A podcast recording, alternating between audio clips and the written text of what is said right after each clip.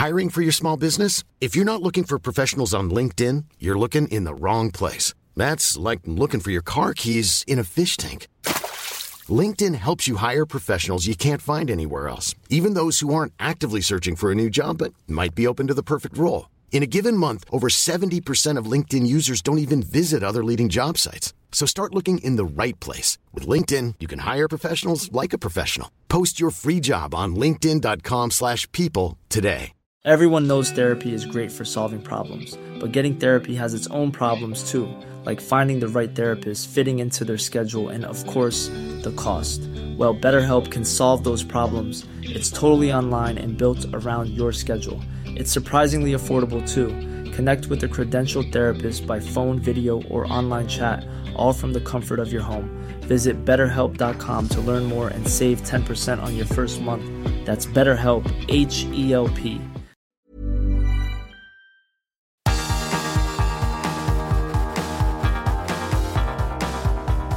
Universo Premier, tu podcast de la Premier League.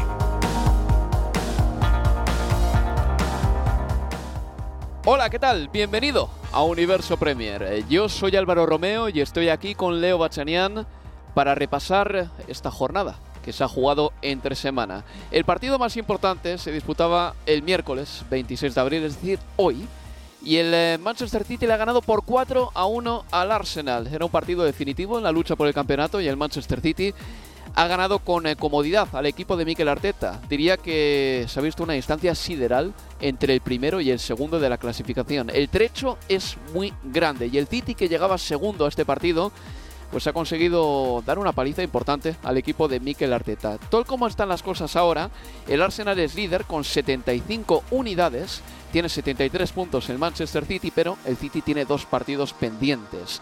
Mm, la mejora del Manchester City en abril ha sido gigantesca. Es un equipo que lleva 10 partidos de Premier League sin perder con el de hoy.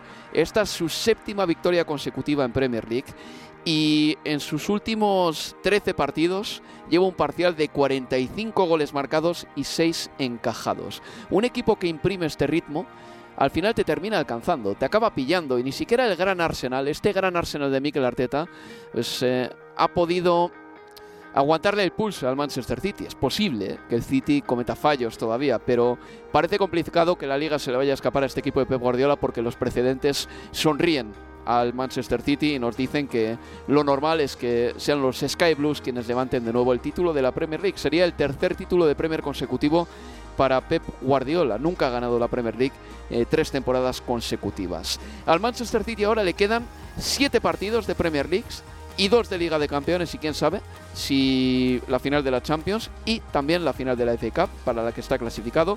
Al Arsenal le quedan en cambio cinco partidos de Premier League. Al City le quedan siete, al Arsenal 5. Ambos equipos dependían de sí mismos para ganar la Premier justo antes de este partido y ahora es el Manchester City quien depende de sus propios resultados. El City sabe que el Arsenal solo puede conseguir 90 puntos y los Citizens si ganan todo lo que tienen pendiente y todos los partidos que le restan, conseguirían 94 unidades, es decir, que tiene una ventaja en teoría más que suficiente para hacerse con la Liga de Campeones y un calendario más o menos amable, porque el City a continuación se va a enfrentar al Fulham, al West Ham, al Leeds United y al Everton y al Chelsea. Todos estos equipos están en la mitad baja de la clasificación, mientras que el Arsenal jugará su siguiente partido contra el Chelsea, el siguiente contra el Newcastle y el próximo contra el Brighton and Hove Albion. Así que nada, como digo, el Arsenal sigue líder, pero es un líder de ciencia ficción, ¿eh? un poco ficticio porque tiene 75 puntos y el Manchester City está con dos puntos menos, pero también dos partidos pendientes. Saludo a Leo Bachanian que ha vivido conmigo este partido. Hola Leo, ¿qué tal? ¿Qué tal? Muy buenas, Álvaro. Y les comentamos a los oyentes también que este programa se va a grabar en dos actos. Hoy es miércoles y vamos a hablar más básicamente de este City 4 Arsenal 1 y mañana jueves con José Carlos Cueto haremos los segundos 24 minutos del programa. Profundizaremos por ejemplo en Manchester United Tottenham y hablaremos también de otras cosas de interés de esta jornada. Pero Leo lo primero de todo es eh, hablar claro y decir que el trecho entre el City y el Arsenal se ha hecho hoy muy evidente, muy evidente. Y ya es que ha dejado el partido el equipo de Pep Guardiola sentenciado antes del descanso, porque se iba al descanso con un 2 a 0 en el marcador. Sí, porque el gol de John Stones, el segundo del partido, llegó ya en el 46-30 y se demoró un poquito más en confirmarse porque tuvimos que ir al bar para saber si estaba habilitado o no. Finalmente sí lo estaba eh, John Stones en un muy buen cabezazo en su segundo grito de la temporada. Antes habíamos asistido al gran gol de Kevin De Bruyne en una acción que nace en el propio campo del City, en realidad en un saque de meta, la acción con Ederson, el juego para, para John Stones, el City buscando atraer la presión del Arsenal para después salir con un balón largo de, Stones para Haaland que aguantó perfecto de espaldas prácticamente a la altura de la mitad de la cancha, tocó en, eh, la bajó y tocó después, ya sí le sirvió el balón de frente a Kevin De Bruyne, que lo perdió a Thomas Partey y se fue, eran dos para cuatro, dos que atacaban, cuatro que defendían y aún así Kevin De Bruyne terminó sacando un remate goleador abajo al poste izquierdo de, de Ramsey, pero es que antes del gol ya era mucho más el City y quedó demostrado que es mucho más, y ya no solo el Arsenal, sino que está uno o dos pasos por arriba de todos en esta Premier League, cuando está a este nivel, cuando está al nivel que está demostrando con estas siete victorias consecutivas que lleva, que termina alcanzando con el triunfo de hoy 4-1 ante el, ante el Arsenal. Es un equipo que va camino de lograr el tricampeonato de, de la Premier. Y hoy fueron dos en el primer tiempo, pudieron haber sido cuatro o cinco. Y Haaland pudo haber marcado cuatro o cinco también. Y haber ya alcanzado decididamente y superado el récord de Andy Cole y de Alan Shearer. Ahora quedó apenas un gol de, esos 34 tantos de Shearer y de Andy Cole. Pero en términos futbolísticos, el City demostró quién manda en la Premier y quién es el puntero, aunque la estadística, los números a día de hoy digan lo contrario.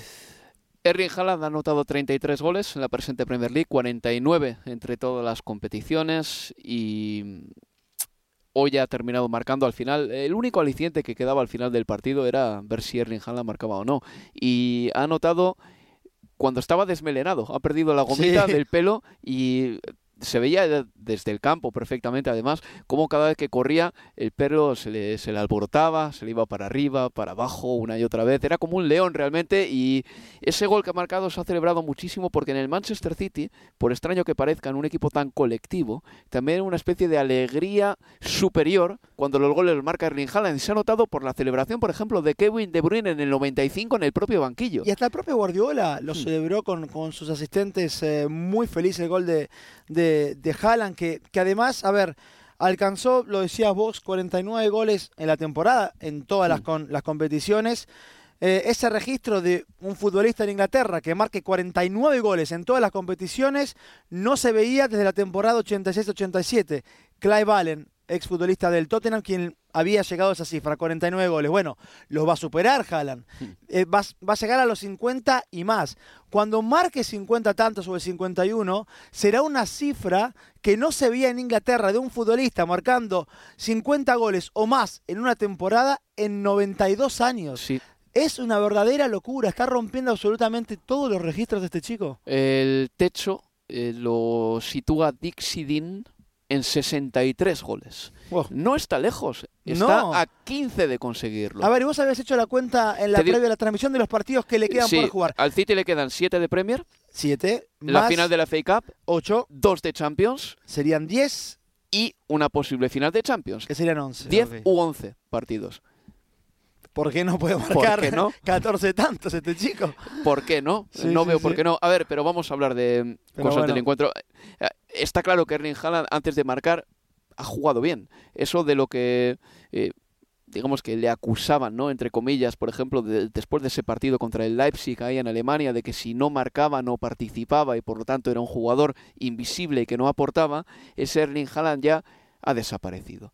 El Erling Haaland de hoy es un jugador que en la primera parte ha participado, ha ayudado sobre todo a que Ederson pudiese sacar la pelota eh, optando por el juego directo en algún momento y creo que ese es un arma que el Manchester City en un momento dado va a tener que utilizar esta temporada. Igual no siempre puedes jugarle la pelota a John Stones, a Kanji o a quien esté atrás y tienes que lanzar en largo Erling Haaland. Y hoy ha demostrado saber hacerlo muy bien. ¿eh? Y, y a ver, y eso es lo bueno de, ¿no? de, Universo Premio y la posibilidad de, extendernos eh, en algunos puntos que durante el partido también la vorágine te lleva a, a no poder discutirlo y algo que se me ha venido a la mente tiene que ver con esto. Lo que, cómo se hablaba antes y cómo hablábamos antes de este Haaland, que cambió la forma de jugar del City Sí. por sus propias características. Guardiola se tuvo que adaptar a él y hoy termina siendo el jugador que decíamos que no era y que generaba un cambio de sistema en el City.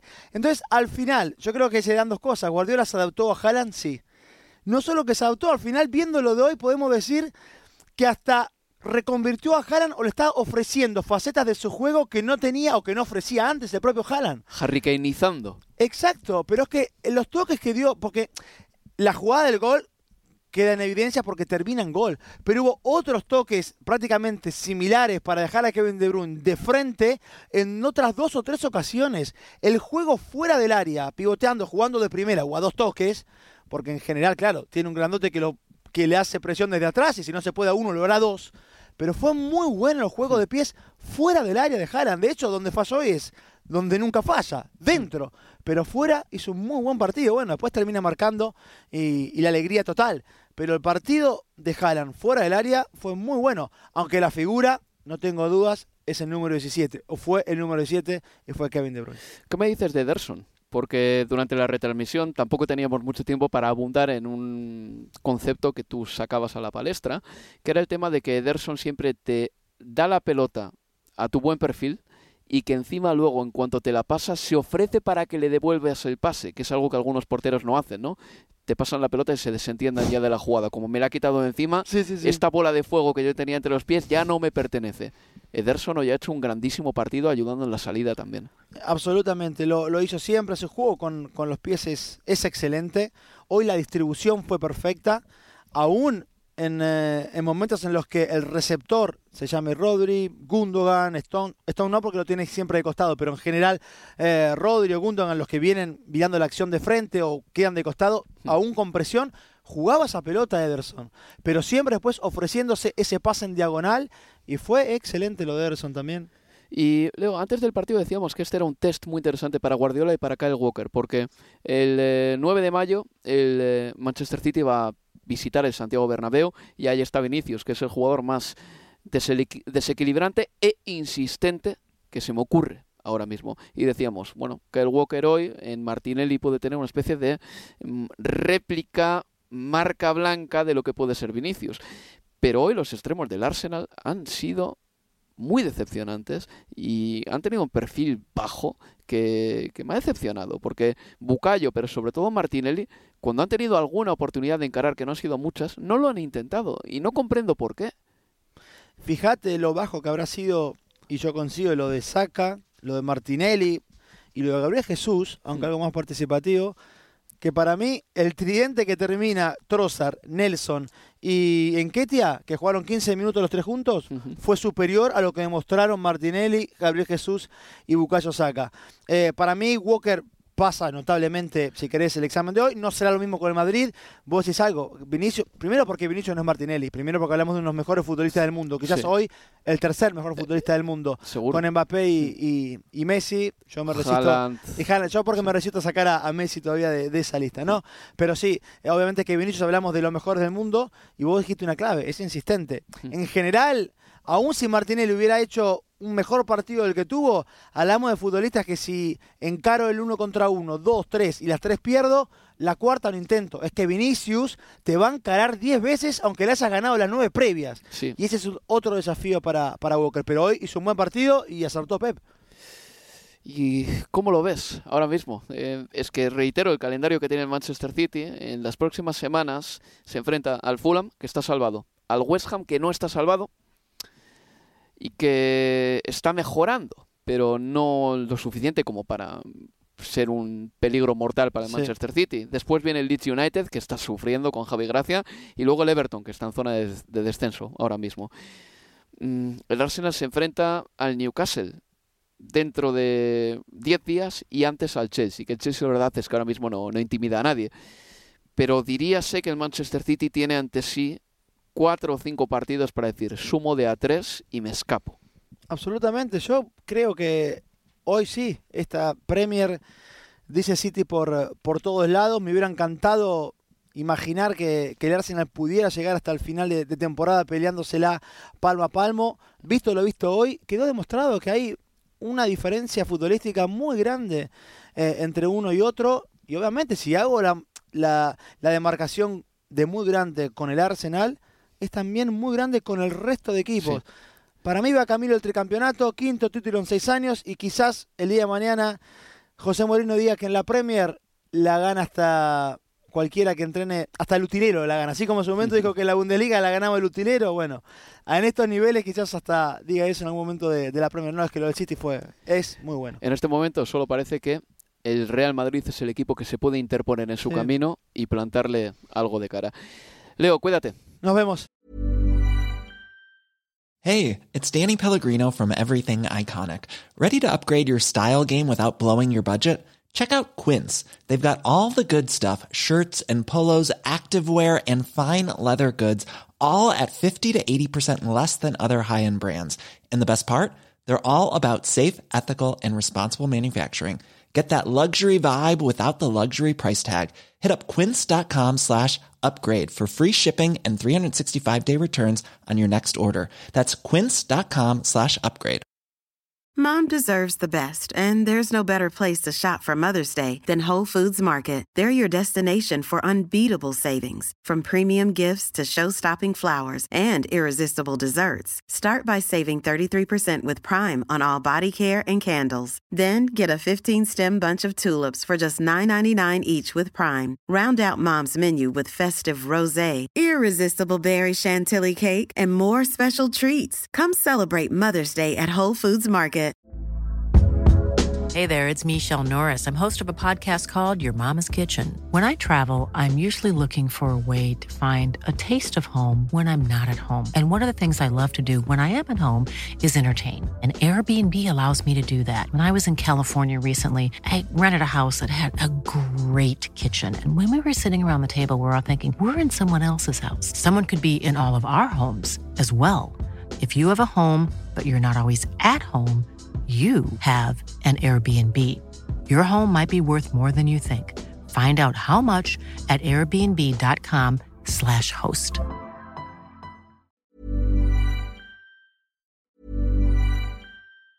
Mom deserves the best, and there's no better place to shop for Mother's Day than Whole Foods Market. They're your destination for unbeatable savings, from premium gifts to show-stopping flowers and irresistible desserts. Start by saving 33% with Prime on all body care and candles. Then get a 15-stem bunch of tulips for just $9.99 each with Prime. Round out Mom's menu with festive rosé, irresistible berry chantilly cake, and more special treats. Come celebrate Mother's Day at Whole Foods Market. Y ahora es momento de escuchar a los entrenadores. Esto es lo que decía Pep Guardiola al término del partido. That have been so far this league uh, an amazing games and the way he played. The reality is that uh, we are second on the table, two points behind, but two games behind. But tonight the game was really good in, the, in all aspects, in set pieces, in offensive, defensive, our aggression and winning balls, and after the threat from the other people up front that we have make the difference. Era Pep Guardiola diciendo que había sido un buen partido de fútbol, que hay que tener también en cuenta que el oponente era difícil, que siguen segundos, que tienen dos partidos pendientes. Está muy contento de la agresividad de su equipo y también de cómo han eh, jugado a balón parado. Ese era Pep Guardiola y escuchamos ahora a Mikel Arteta, porque Mikel Arteta no quiere quitar un ápice de mérito a la temporada que viene haciendo el Arsenal desde que empezase la Premier League en agosto. Tonight is about accepting uh, that this is the level, and this is the level that we have been competing not tonight, but in the last nine and a half months. And if we are here, it's for a reason, and um, and the players deserve a lot of credit to do that. But we have to move on now and go back to our level because we weren't there today. Y dice Mikel Arteta que tienen que aceptar que este es el nivel, que llevan nueve meses y medio ya jugando así a fútbol y que han tenido mucho mérito ellos también. No había frustración, ni resignación, ni quejas por parte de Mikel Arteta. Creo que aceptó la derrota con deportividad. Y también al término del partido en Talksport teníamos la suerte de hablar con Kyle Walker, uno de nuestros reporteros. Le hacía una serie de preguntas al... Eh, lateral derecho del Manchester City, que la verdad es que hizo un muy buen partido. Kyle Walker explicaba cuál es el secreto del Manchester City. Y básicamente es que Pep Guardiola exige perfección en todos los partidos. Sometimes when you make a mistake, you don't want to look to him because you just know you're probably going to get pelters. But that's that's his expectations. He's managed some great teams and you know managed some great players as well. So he he was a great player himself, and he's got high expectations. And we should you know demand that we set this bar at Manchester City over the you know the six seasons I've been here so high. Um, so we shouldn't let that drop.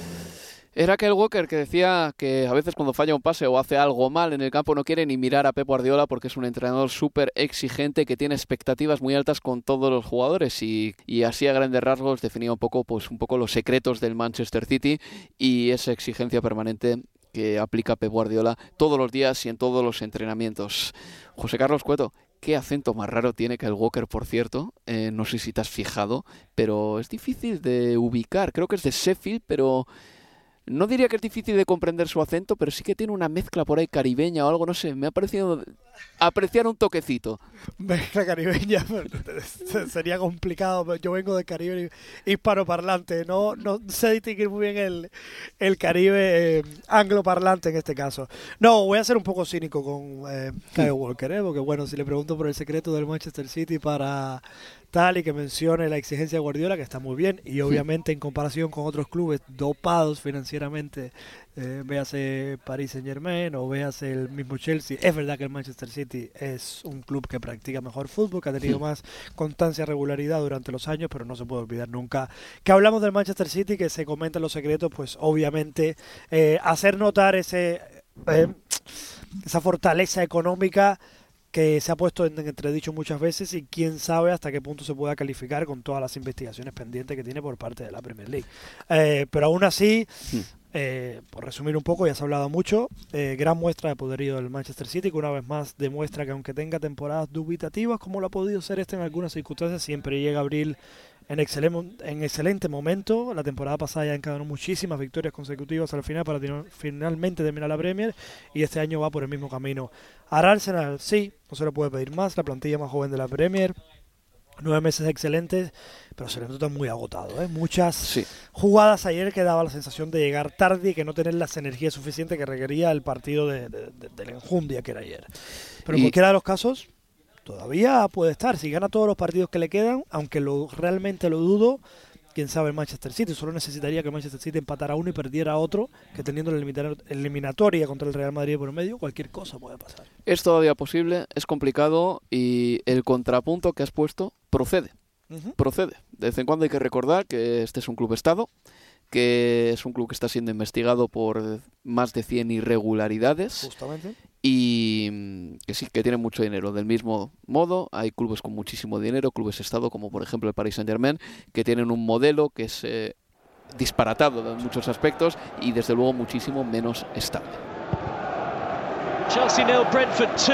Brian and Burmo on the counter, lashing the ball into the corner. Frank Lampard heading for five defeats in five as Chelsea caretaker boss. Home fans streaming out of Stamford Bridge. Chelsea nil, Brentford 2. Y eso que escuchábamos era el partido que se jugó también el miércoles entre el Chelsea y el Brentford. Le ganó el Brentford por 0-2 al Chelsea. José, tenemos unos cinco minutitos antes de pasar al siguiente bloque la afición de Chelsea se fue mm, del campo antes de que terminase el partido. La derrota contra el Brentford no es tan sorprendente como puede parecer, porque el Chelsea lleva una temporada malísima y el Brentford está en la zona media alta de la tabla, mientras que el Chelsea no deja de dejarse puntos, valga la redundancia y la repetición del verbo, y el Chelsea solo ha marcado un gol en el mes de abril. Es absolutamente lamentable. Yo abría el universo Premier de hace una semana y pico diciendo que solo había marcado un gol en abril y el Chelsea sigue sin marcar goles. Ha anotado un gol que fue un churro en el mes de abril. Se va a ir al mes de mayo con un gol marcado en este mes y la situación es feísima. Está fuera de Europa para la próxima temporada. Ahora mismo no hay nada que funcione en este equipo. Todas las líneas están descoyuntadas, no hay ningún jugador que destaque por encima del resto. El único que muestra un poco de liderazgo dentro y fuera del campo es Thiago Silva. Y es una situación muy rara y me parece que poco está pasando en los aledaños de Stamford Bridge después de una temporada tan nefasta. Y cuando un equipo está en esa deriva y ese prospecto de no clasificarse para ninguna competición europea, como es el caso del Chelsea, eh, cuesta decirlo después de que se ha gastado 600 millones, pero es, es obviamente que eh, es obvio que el equipo necesita fichajes, eh, necesita mejorar sobre todo para mí la línea de ataque. Es verdad que tienen muchos jugadores cedidos, pero a ver cómo empiezas a convencer a esos jugadores, tanto los cedidos como los nuevos, de que no busquen otros caminos o de que prefieran otras alternativas al Chelsea por mucho dinero que puedan poner teniendo en cuenta de que cualquier jugador que vaya al Chelsea sabe que no va a estar jugando competición europea. Y sabe además que va a estar llegando a un club con inestabilidad en el palco, con eh, una dirigencia que ha gastado dinero eh, con los ojos cerrados y con un ambiente eh, muy envenenado, sobre todo desde todo lo que pasó con Abramovich, la guerra y las repercusiones que eso ha tenido en el club, se hace realmente eh, poco llamativo, poco atractivo para este Chelsea, que la mejor noticia que tiene ahora es que no va a volver a jugar en el mes de abril, porque no va a jugar este fin de semana, sino va a jugar el martes de la próxima semana. Visita Arsenal, partido muy importante para los dos, para el Chelsea aprovechar el bajón del Arsenal para intentar por lo menos hincharse de, algo de motivación, de algo de autoconfianza para lo que resta de temporada y para empezar con mejores vistas la siguiente. Y muy importante también para el Arsenal, porque es uno de los grandes partidos que le queda para intentar seguir enganchado a la pelea por el título. En el siguiente bloque hablaremos un poco más de esa noticia que empieza a asomar ya hoy nuestro reportero Alex Crook, el reportero de esta casa, nos ha dicho que Mauricio Pochettino ya ha alcanzado un acuerdo verbal con el Chelsea y que para el final de esta semana quieren tener ya la contratación cerrada, imagino que con firmas y demás, a ver cuándo lo hace oficial el Chelsea, que eso va a ser interesante también, porque evidentemente introducir a Pochettino ahora mismo es un elemento ligeramente desestabilizador, quizá, aunque puede ser también una especie de acicate y una muestra de hay esperanza eh, al final de, esta travesía por el desierto.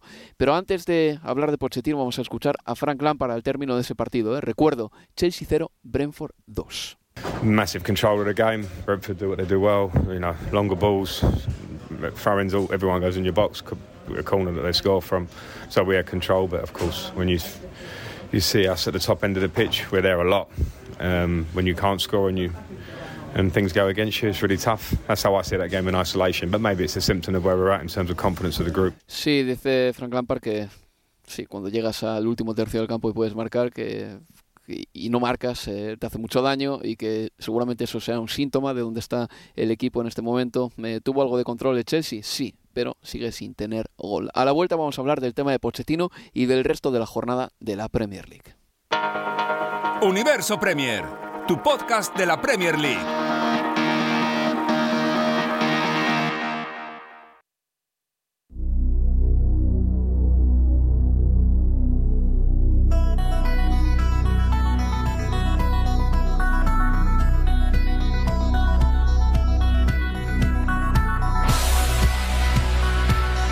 En Universo Premier. Y escuchas Universo Premier hoy con eh, un servidor, Álvaro Romeo, y con José Carlos Cueto. Esta jornada de entre semana empezaba el martes 25 de abril y los resultados eran los siguientes.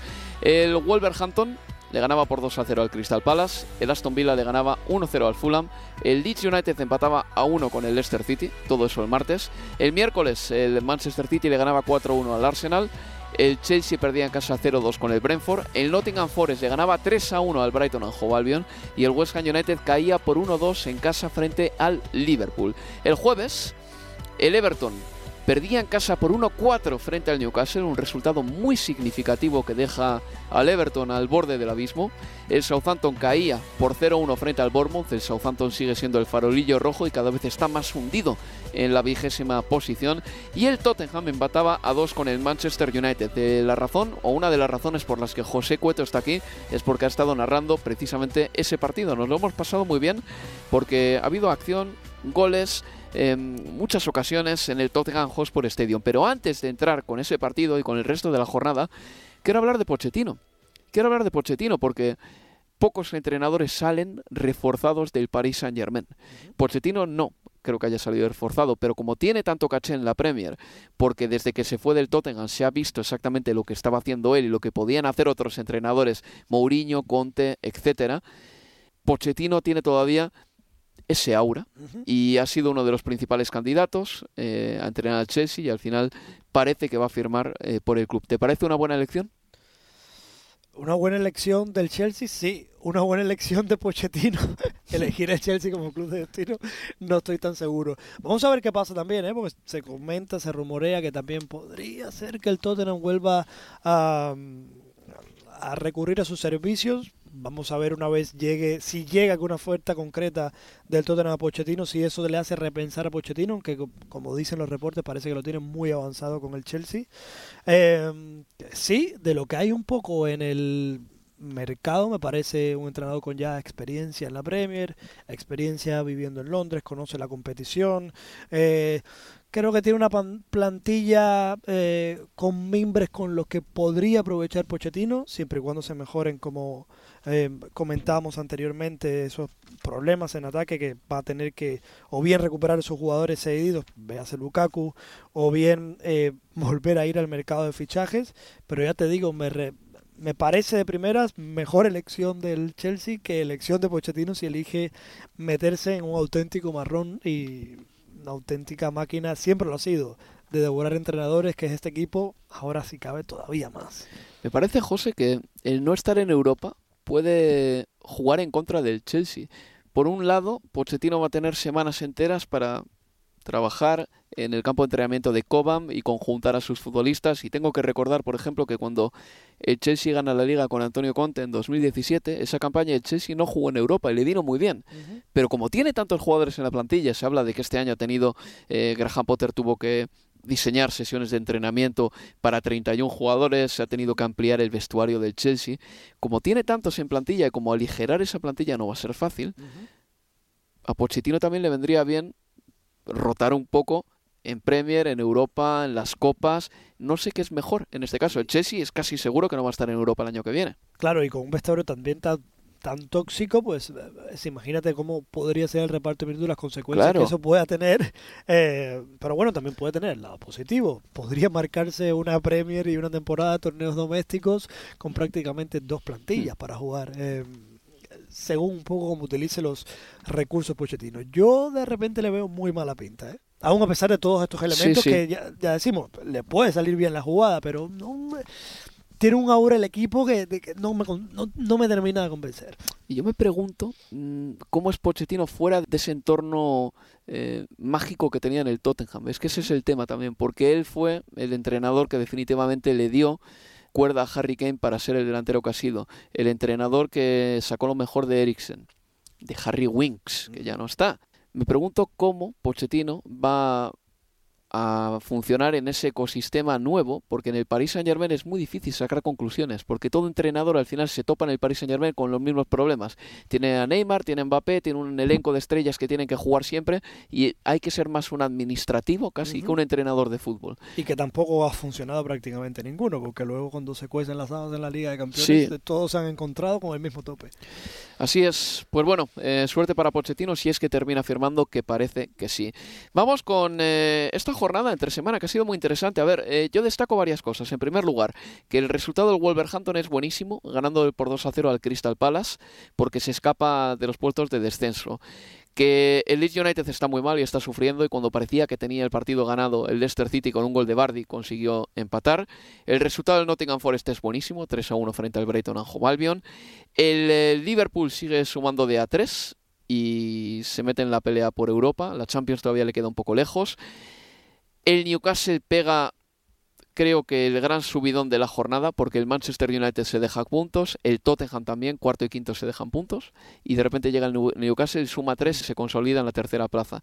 Creo que así a grandes rasgos son las grandes noticias de la jornada.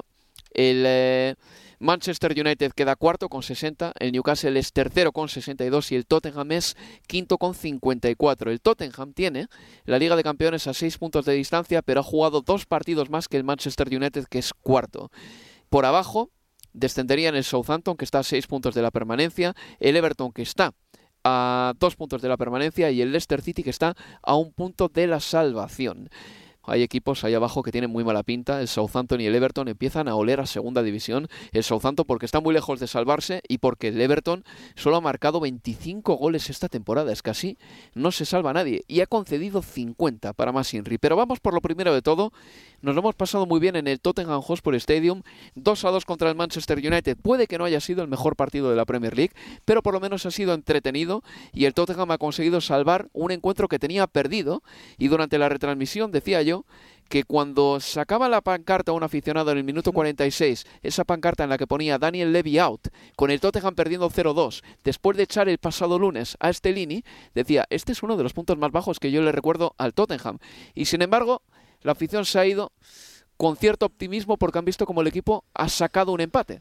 Optimismo, pero también me habría ido con bastante rabia, porque estaba cantado Álvaro desde el principio del encuentro que si había una manera de hacerle daño a este Manchester United en el día de hoy, que sacaba eh, sacaba el mejor centro del campo posible que puede poner, y eso también equivale a que la mayor virtud en el centro del campo de Manchester United también de alguna manera eh, confrontaba el peor defecto del Tottenham, hmm. que le hemos avisado toda la temporada, los problemas de creación en el centro del campo. Si había una manera de hacerle daño a este Manchester United era con esa eh, defensa eh, puramente prácticamente improvisada que saca el Manchester United el Lindelof y Luke Shaw en los laterales. Diogo Dalot a pierna cambiada. No, en los centrales en los, centrales perdón. Diogo Dalot a pierna cambiada en el lateral izquierdo. Por la derecha Juan Bisaca De Gea después de venir con la eliminatoria del Sevilla que se le supone que mm. tiene que tenerlo en la cabeza sí o sí ¿por qué no sale desde la primera parte a buscar al Manchester más arriba presionar más arriba se puede decir visto lo visto en la segunda parte como cuando presionó arriba le buscó las cosquillas hizo sufrir al United empató el partido podríamos estar hablando de que prácticamente tiraron la primera parte. Hizo al Manchester United mucho, parecer mucho mejor equipo de lo que es. Hizo que funcionaran todas las piezas, que se olvidaran eh, todos los fantasmas de la temporada por esa primera parte excelsa, por otra parte técnicamente del Manchester United. Así que si fuera aficionado del Tottenham, me con optimismo por lo que vi en la segunda, pero también con bastante rabia porque de haber salido así, quién sabe si no estaríamos hablando de otros resultados. ¿eh? Bueno, hay jugadores que aprueban con nota este partido y otros que diría que están bordeando el suspenso. Te digo primero los que creo que aprueban. Jadon Sancho. Sí, muy buen gol. Sí.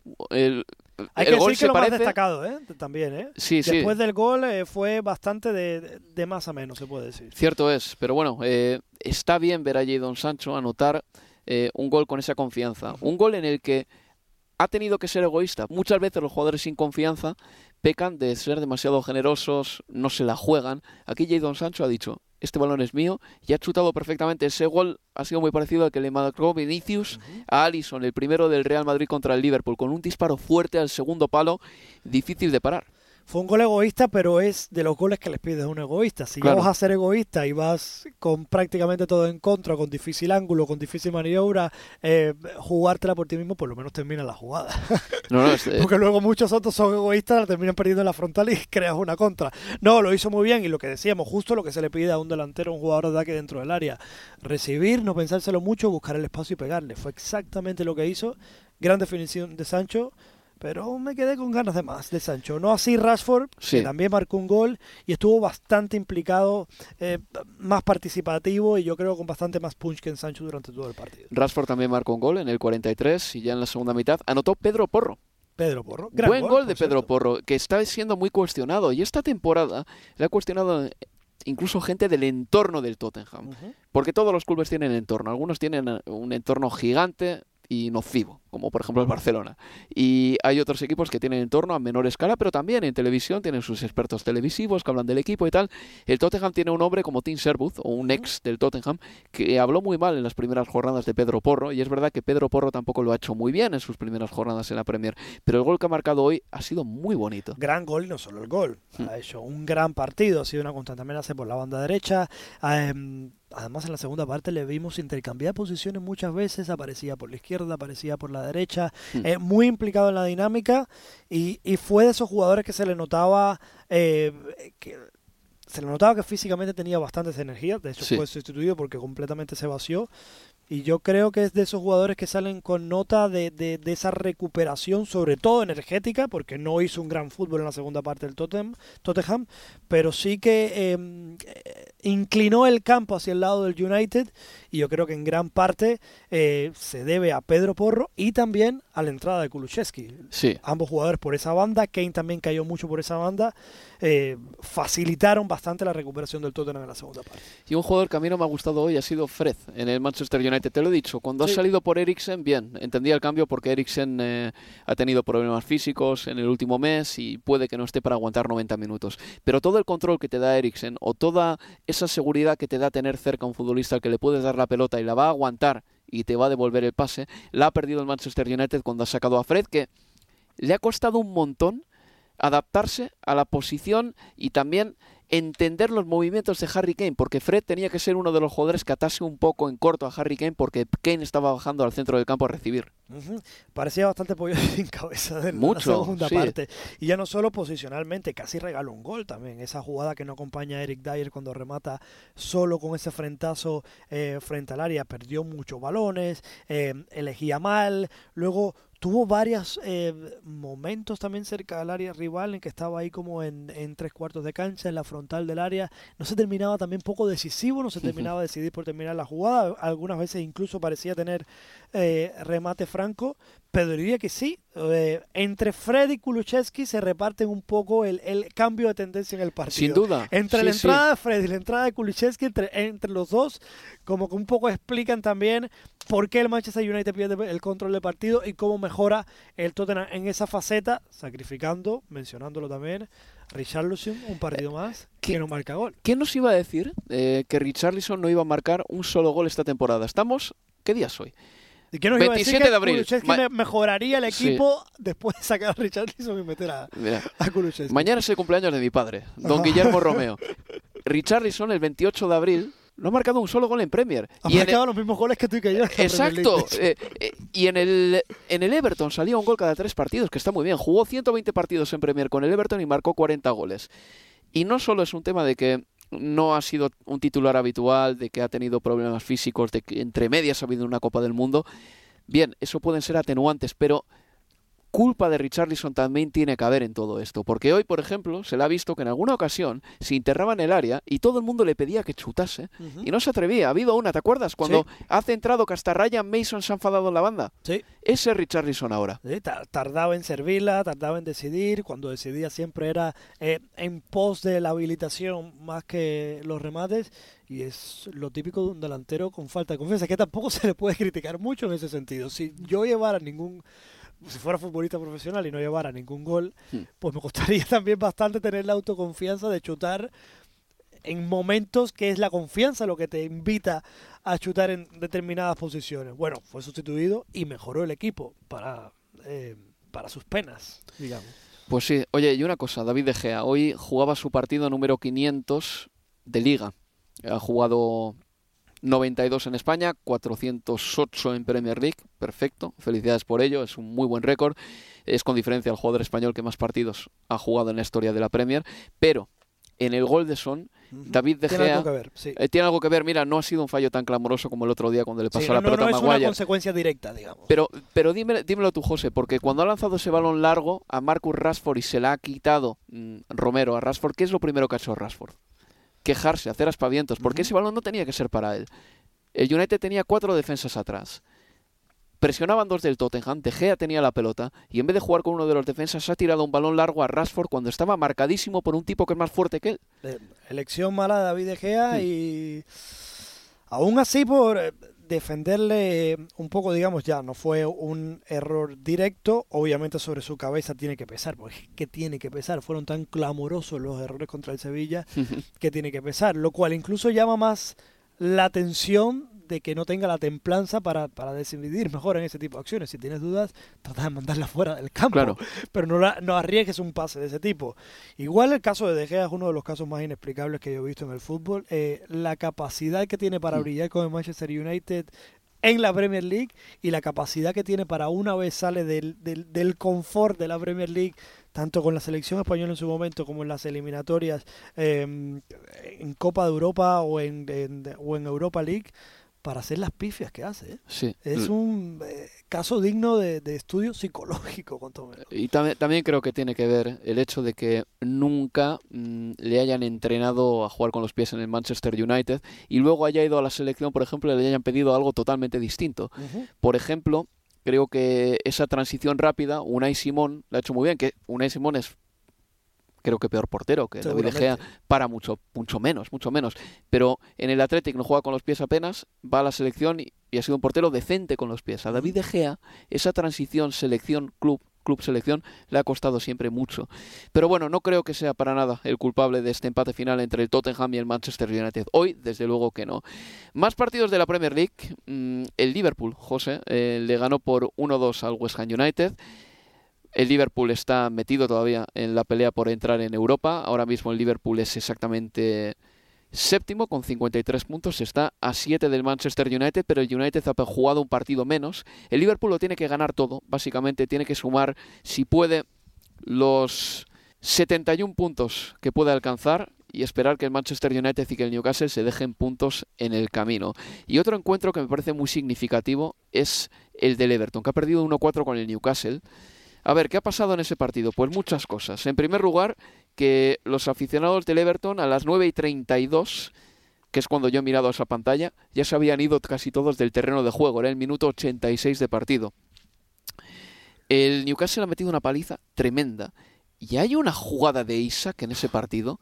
José, que tú durante la retransmisión has cambiado de tema totalmente porque te has visto obligado a, a contarnos qué estaba pasando impresionante. Si se acuerdan los aficionados de la jugada de Benzema en el Calderón contra el Atlético de Madrid en esa semifinal de Champions, pues Isaac hizo exactamente lo mismo pero multiplicado por tres. Es decir, se fue del triple de contrarios sí. y repitió exactamente la misma jugada jugando, toqueteando con la línea de Cal en el fondo. Lo hizo igual como dos, tres veces más. Y luego la sirvió, es cierto que hay un rebote, pero... Bueno, la marca cuando, Murphy, creo. Cuando marca Murphy, Murphy sí. se va directo por Isaac, sí. eh, descojonándose prácticamente de la jugada que se acababa de marcar Isaac. No, aprovecho, porque el Everton eh, es duro expresarse así, pero si se certifica su descenso, va a ser noticia simplemente anunciar que ha descendido, Sí. pero no va a ser noticia en cuanto a, a, a sorpresa, eh, dado el nivel que ha mostrado el Everton este año y el anterior. Lo que sí es noticia y para mí muy grata, el Newcastle United. Hemos hablado de muchas cosas del Newcastle United, ¿no? Como de bien preparado que estaba el, el- lo bien preparado que está el equipo por Eddie Howe, de los fichajes, lo bien que se han acoplado, el gran rendimiento de muchos de sus jugadores, véase Isaac, véase eh, San Maximán, véase mm, Joelinton, eh, Guimaraes, Sí. en fin, una plantilla muy compensada, pero tuvo mis dudas a comienzos de año cuando en- racharon eh, una cadena de partidos con resultados negativos. Después de la eh, Carabao Cup. Justo. Sí. Eh, ¿Cómo se iba a rehacer psicológicamente? Mm. Porque lo vemos en muchos equipos, ¿no? Que prometen y luego cuando viene una mala racha, pues parece que terminan, no te terminan de recuperarse del todo. Pero vaya si se ha recuperado, Álvaro. Sí. Goleadas eh, con bastante frecuencia, sigue el gran rendimiento del equipo y, en fin, muchísimo mérito lo que está haciendo Howe, no solamente con el trabajo táctico, sino con el trabajo físico y psicológico que está consiguiendo este Newcastle. Que, que van a entrar en Champions, José. Es que tiene 62 puntos el Newcastle United, ¿de acuerdo? Es tercero. Tiene un más 32 en el golaveras. Cuarto es el Manchester United con 60, dos puntos menos, y un más 9 en el golaveras. Y quinto es el Tottenham, que está a 8 puntos del Newcastle, y el Tottenham ha jugado un partido más que las Urracas. Que van a entrar en Champions, a menos que la líen en las últimas jornadas. El Newcastle va a ser equipo de Liga de Campeones, y es impresionante que hoy, por ejemplo, hayan sido titulares futbolistas que el otro día ni siquiera fueron necesarios para ganarle al Tottenham, o al menos no fueron titulares, como Wilson, que hoy sí ha sido titular, Almirón también ha sido titular, Target hoy también ha sido titular, hoy Isaac, ese jugador que ha hecho sin duda eh, la virguería de la jornada, ha sido suplente. Es que al final Eddie Howe ha conseguido tener, porque las plantillas también las hacen buenas los entrenadores. ¿eh? Exactamente. Aparte de tener estrellas, Y el dinero de Arabia Saudita, que si Sin lo dijimos duda. con el City, también hay que mencionarlo con el Newcastle. Sin duda, no, no, y eso está clarísimo. Pero ¿por qué me dices, por ejemplo, de los jugadores que no vienen eh, de los petrodólares? Murphy ya estaba ahí. Sí, sí, no. supuesto. Murphy estuvo cedido Hay en el West Bromwich Albion hace cuatro duda. temporadas. Cedido en el West Bromwich Albion porque no sabían qué hacer con él. Fabian Sar, por ejemplo. Otro más. Son jugadores que han crecido gracias a Eddie Howe. Técnico de la temporada junto a Mikel Arteta, quizá, ¿no? Seguramente, Y digo de yo. Sí. Y por último, me gustaría decir algo también de dos equipos que están ahí abajo. En primer lugar, el Nottingham Forest, que le ganó 3 a 1 al Brighton and Hove Albion. Precisamente el Brighton es el equipazo eh, al que hacía alusión a José Cueto, con De Cherby de entrenador. Se ha repuesto el Nottingham Forest de la derrota en Anfield y el Wolverhampton, que le ganó 2 a 0 al Crystal Palace, un Crystal Palace que con Hodgson venía haciéndolo muy bien. Y con Julen Lopetegui, el Wolverhampton ahora mismo está 8 puntos por encima del descenso. Hay que recordar que cuando Lopetegui coge el equipo, el equipo está último en la clasificación, es lo más alto, lo coge durante el Mundial, además, eh, complicado empezar a trabajar en esas condiciones. Es cierto que el Wolverhampton no tiene, no, no, es una plantilla que tenga todos por ahí desperdigados en el Mundial, pero aún así tiene... Unos cuantos, unos cuantos. Unos cuantos. Sí, sí, sí, que estuve yo ahí cubriendo, cubriendo al Wolverhampton en diciembre y les faltaba gente, ¿eh? Bueno, eh, entonces el, Wolverhampton solo había conseguido 10 puntos en 15, lleva ahora... Eh, 27 puntos de 18 partidos con Lopetegui.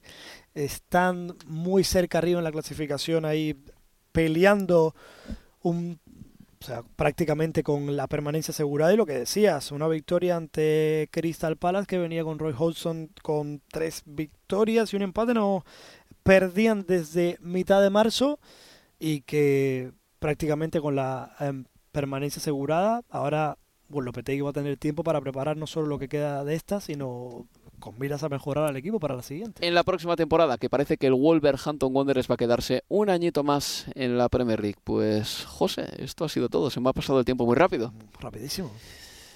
Y nada, pues esto es todo. Este fin de semana nos escucharemos una vez más porque el domingo tenemos eh, doble ración de fútbol, tenemos dos partidos, uno después de otro, y al término de la jornada emitiremos Universo Premier. No os lo perdáis, amigos. Adiós.